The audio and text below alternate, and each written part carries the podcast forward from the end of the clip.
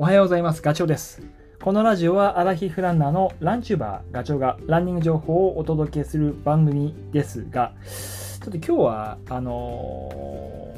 ーまあ、ランニングの情報というよりは、ちょっと8月にあった出来事のご報告をしようと思います。なので、ちょっとランニングの話を期待されている方は、今回スキップしてもと思います。ちょっと、えっ、とですね、まあ、9月入ったんで、えーパチッと僕も頭の中切り替えるっていうことで、まあ、この話をするんですけど、先月8月に、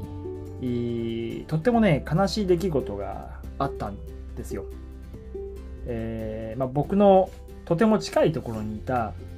友人がですね、えー遠くに行きました。もう手が届かないところに。上野昭夫さんって、えーアッキーって呼んでましたけど、突然です。突然遠いところに行ってしまったんですね。まあ、その話をするんですけど、えーまあ、とってもね、強い男で、まさかという気持ちしか僕はないし、まあ、彼を知ってる人たちは本当に信じられないってみんな思ってると思う。年は僕と一つ違い、まあ、同世代ですよね。僕が51で、アッキーは50、今年50だったから一つ違い。うん、で、まあ、その話をね、聞いたのは8月の16日なんですけど、おちょっと僕もそれ聞いて信じられなくて、あのー逆に、なんか動揺すごいしちゃって、か仕事から帰る途中、駅に向かってる時だったんだけど、階段を踏み外しちゃってね、で膝を打ったっていう、もう、そんな精神状態で、で、実際、あの彼が横たわってるものとところも伺って見てるんですけど、やっぱりね、なんか、受け入れられないというところもあり、だから8月中は、まあ、こうしてラジオを撮ったりとか、まあ、YouTube の撮影、まあ動画の編集なんかもしたり、あと走ったりとかして、えーまあ、気持ちを違う方向に持っていこうとするんだけど、どこかやっぱりね、あの、そのことが頭の中で、えー残っていて、えー、つどつど考えちゃうんですよ。まあ、だけど、ね、まあ、こう、後ろばっかり振り返っていてもしょうがないなという気持ちもあるし、その上野昭夫という男のスピリットって半端ないものなので、走る情熱とか、えー忍耐力とか、自分のマネージメントとか、まあ本当にいろんなところで彼から学びがあったんですよ。だからその、なんだろう、スピリットというか、そういった、えー思いは、すごい男がいたっていうことは、あのー伝えなきゃいけないなっていう、まあ勝手にね、僕はそういうふうに気持ちは今はパチッと,、えーと切り替えようと思いました。思ってます。でもそもそも彼との出会いは6年前なんですよ。あのーもう 皆さんあれかもしれないけど、チーム100マイル、冠城剛さんがやってるチームメイトなんですね。で、チーム100マイルって、まあ、あの、ピラミッドみたいになっていて、70人ぐらい、70人から80人いるメンバーが、総力に合わせて2つに分かれてるんですよ。えっ、と、うさぎチームと亀チームと。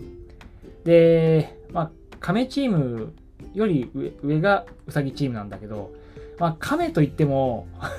なかなか走れる人が多い、まあ、トレラン歴そこそこの人で、えーまあ、レースに出れば完走は当然するみたいな人たち。で僕はそれ8年前入って、まあ、亀入って、亀で2年ぐらい 修行して、で、冠城さんに上に上げてもらって、うさぎに行って、で、うさぎはもうレースで言うと、もう上位5%に入る人たちですね。入賞する人たちもたくさんいるメンバーがいる中で、僕はうさぎに入って、もうとにかくついていけず、その総力差に唖然とする、2軍の選手が1軍に行くようなもんですよ。で、その時アッキーと出会い、で、アッキーはその時、その時はですよ、その時は、えっと、僕の近くに一緒にぜいぜいハーハーしてたので、そこから話し出したんですよ。だけどね、彼は努力の本当とこで、えっと、見えないところでコツコツやる。で、知らないうちに、もう僕と総力が随分差がついていて、えー、っと、出会った1年後かなんかには、あの、富士五湖のウルトラマラソンで、えー、10何位かに入ってるんですよ。で、それをでおめでとうなんて言ったことを覚えてます。で、さらにそこからが、もう階段を上がりように、すごい成績を残していき、2018年の OSJ 公見100、マイルのレースでは2位。で、その時僕は一緒に走一緒には走ってない。あの、すれ違って、何回か、何回もすれ違ってるんですけど、えっ、と、2位で、で、どうなのって言って、あと1周あれば追いつける1周、あの、1位に行って。でも5周目なんだけどね。え？それって何 ?6 周いけるってこと？って言ったらいけるって。まあそんな感じなんですよ。すごいなと。で、その後も海外、ニュージーランドで行われた100マイルレースでも3位。で、あとも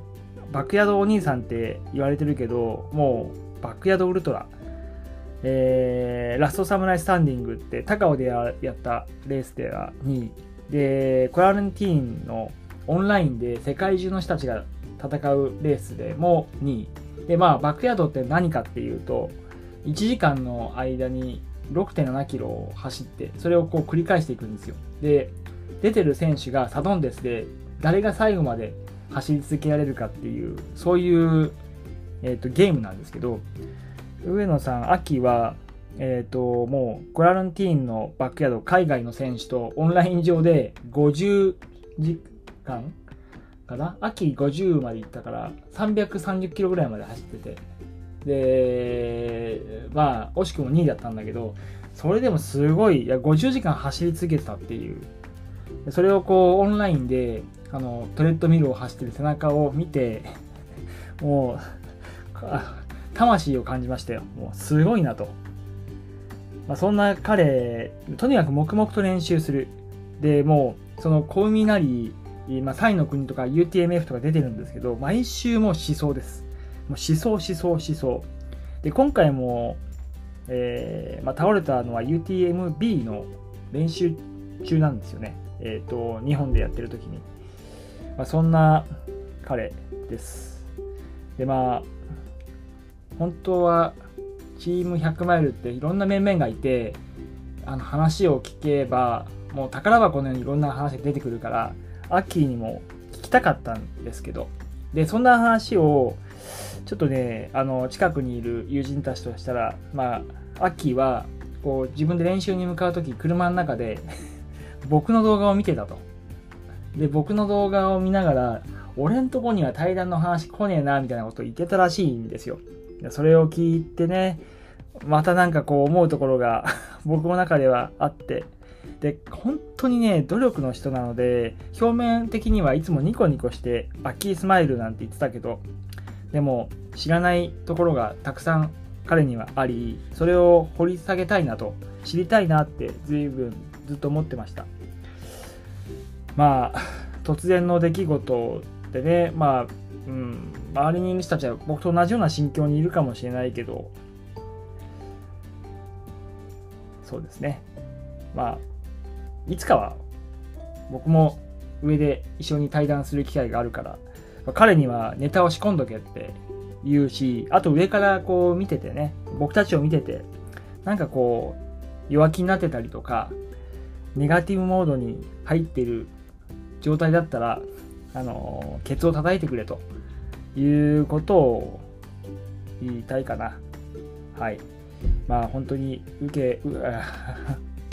上野昭夫さん、ご冥福をお祈りいたします。まあ、今後、今後もっていうか、まあ、彼、本当にすごいことたくさんやってるので、えー、その話を、ちょっと、おいおい、あの、話は、話の中で挟んでいきたいなって、これからもね、いうふうに思っています。まあ、近々あれだな、秋が大好きだったコミのコースに行こうかと、僕は思っています。はい、えー、今回は以上です。ガチョウでした。また次回の放送でお会いしましょう。ガチョウでした。あ、同じこと言っちゃった。バイバイ。